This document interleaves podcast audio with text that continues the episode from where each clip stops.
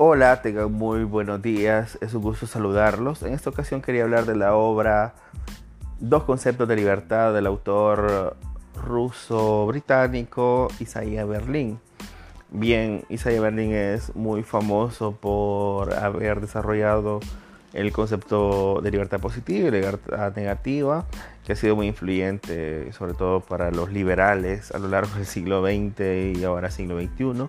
Es un autor liberal que, que trato de consultar porque se tiene como clásico entre los liberales y al yo no ser liberal, eh, pues hay que ir a la fuente, confrontar un poco y de qué se trata toda esta influencia de este tipo de autores, ¿verdad?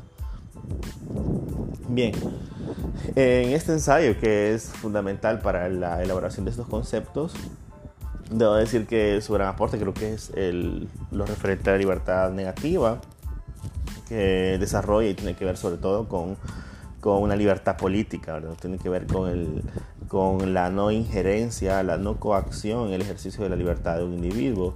A esto, eh, a esta no coacción, a este dejar eh, vivir, dejar hacer, dejar participar en, en, la en la vida política de un país, creo que es un tipo de libertad política mm, solamente posible a partir de los sistemas y los tipos estatales que se han dado en la modernidad, ¿verdad? Es decir, en una democracia, una democracia liberal, una democracia social, socioliberal, eh, en estados modernos, donde el Estado eh, tiene, tiene limitaciones, tiene, eh, tiene como, como stop, como altos para su intervención en la vida de las personas, eh, las garantías que son los derechos. ¿verdad? Entonces la libertad negativa como libertad política creo que es el gran concepto, pero no es el único, o sea, es el, es el que mejor desarrolla porque lo encuentra su, su concepto, sus, sus alcances, eh, su definición de una forma magistral y, y rápida, en, en, pocas páginas te lo explica perfecto. Eh, tiene esa, esa, característica de ser un concepto mm, que aplica para, para estos estados que surgen a partir de la modernidad y es un tipo de libertad que, que se puede determinar y categorizar y delimitar de forma bastante concreta y sencilla en estos tipos de estados. Respecto al segundo concepto, que tiene que ver con la libertad positiva, aquí Isaiah Berlin sí realmente tiene que recurrir al comentario de los clásicos, pero realmente no encuentra un concepto concreto. Es el concepto de libertad positiva, en realidad es una búsqueda del concepto de libertad positiva, porque empieza haciendo un análisis de lo que sería libertad, la autonomía, la autonomía en Kant, eh, pasa por eh, Hobbes, pasa por Rousseau y al final básicamente no le encuentra ningún tipo de vuelta. El concepto de libertad positiva es algo muy amplio, algo difícil de encajonar. Eh, tiene que ver con el ejercicio de una facultad humana, básicamente. Y no le encuentra la vuelta. Eh, lo define algo así en la libertad positiva como la capacidad de autodominio, la capacidad de autodirección, ¿verdad? Y se da cuenta, y sí menciona Isaiah Berlin, que, que esa autodirección, por un lado, puede estar delimitada por factores externos, eh, políticos, ahí tendría relación con el concepto de libertad negativa, cuando no hay coacción, pero realmente hay otro tipo de libertad que se vive, ¿verdad?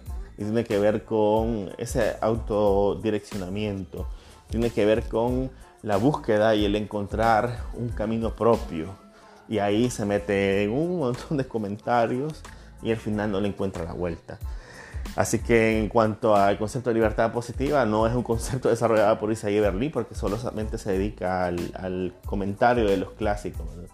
Lo que sí es muy interesante y deja plasmado Berlín en esta búsqueda del concepto de libertad positiva, que como digo, no concreta, tiene que ver con, con, con encontrar los motivos. En mi caso, para mí se ha sido muy interesante porque le encuentro los motivos, le encuentro la vuelta un poquito a cuáles son esos enormes y, e importantes fundamentos de los liberales, ¿verdad? Los cuales tienen que ver con esa búsqueda de la limitación del poder absoluto, con esa eh, cuestionamiento el paternalismo también, a cuestionar todo tipo de, direccionamiento. Pero casi todos estos direccionamientos tienen que ver con, con, con coacciones o con direccionamientos políticos o ideológicos, como por ejemplo eh, el paternalismo, que te digan esto es mejor para vos, tenés que hacerlo, esto lo cuestionan mucho, o el caso del poder absoluto, que, que al final de cuentas siempre el poder absoluto tiene una idea, tiene una idea incluso de libertad, ¿verdad? Eh, y también habla mucho de, de, la, de la igualdad, ¿verdad? Que se estaba muy en boga en los años 30, 40, en, el momento que escribe el ensayo. Ah, con tiene muchísimas dudas con las, con, con, las teorías marxistas, ¿verdad? Que al final de cuentas implican una coacción, una disminución de la libertad en pos de cierta igualdad. Entonces, no encuentra la vuelta Isaiah Berlín, pero sí deja la duda.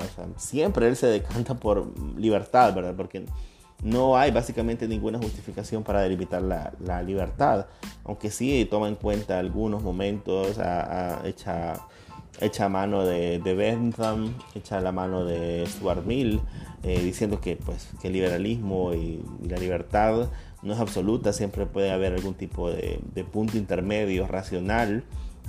Pero todo ese punto intermedio racional siempre es en pos de esa libertad, ese, de esa libertad absoluta, que no se puede limitar y entonces cómo, Claro, esto no, no, termina de dar la vuelta. Lo, lo, único que sí está seguro él en su, en su teoría es que no se puede delimitar la libertad o tiene que hacerse a partir de un consenso, a partir de un consenso racional, cosa que es lo que se sigue en la búsqueda. Así que más allá de los conceptos de libertad positiva y negativa, que sí los trata, creo que el de libertad negativa es su gran aporte, lo, concretiza de forma sencilla, muy interesante y, concreta, de manera sencilla, y sobre la libertad positiva es uno de los demás comentaristas existentes, ¿verdad? Eh, muy bueno sí, pero, pero que no le encuentra la vuelta y sigue poniendo su, su contribución para algún día llegar a, a, esa, a ese punto definitivo o ahondar a esa racionalización intermedia entre las coacciones a la libertad absoluta y el ejercicio de la libertad, o sea, las esferas de protección a la garantía de libertad individual. Así que nada, esto es mi comentario a la obra Conceptos de Libertad de Isaiah Berlín.